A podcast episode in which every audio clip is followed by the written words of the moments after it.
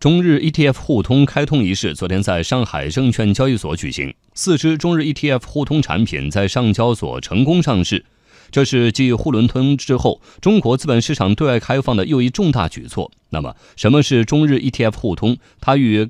沪港通、沪伦通有什么区别？来听申万证券研究所首席市场专家桂浩明的解释。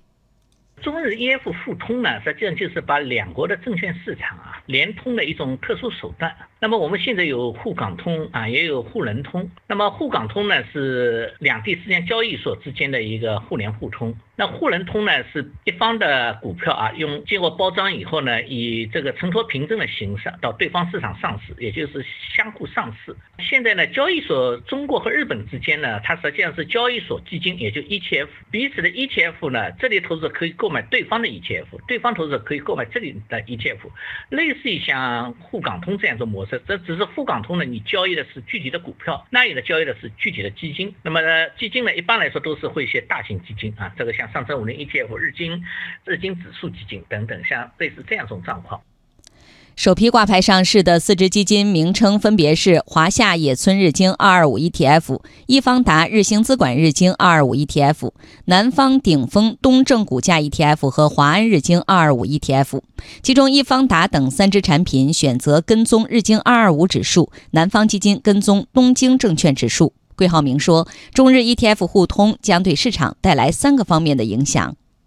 中日两国都有一个特点，就大盘股啊占比比较大、比较高，所以用 ETF 这种形式呢，可以涵盖多个股票，指数的代表性呢也比较强。那么我们觉得它对市场最大影响的，第一个还是拓宽了中国资本市场的对外开放的渠道，这个是中国资本上开放的一种新的形式，而且层次呢，应该我们说是越来越高。那么第二呢，应该说为中国投资者投资日本的主要股票啊，也为日本投资者投资中国主要股票呢，提供一个便捷畅通的渠道。同时呢，也基于两国市场当中大家还比较隔阂，彼此不太了解。那么用 ETF 这种形式呢，可以让更多的投资者在更短的时间内了解这一块交易状况，因为它毕竟不是直接交易嘛，是买的是基金，那么可以提高交易效率，为方便投资者交易呢，也是提供了一个工具。实际上是通过金融衍生工具一种的二级投资，这实际上在形式上是一个创新。第三呢，我觉得是中国资本上开放，实际上也就是一种相互开放，也为彼此投资者呢都提供了一个比较好的。一个新的投资机会，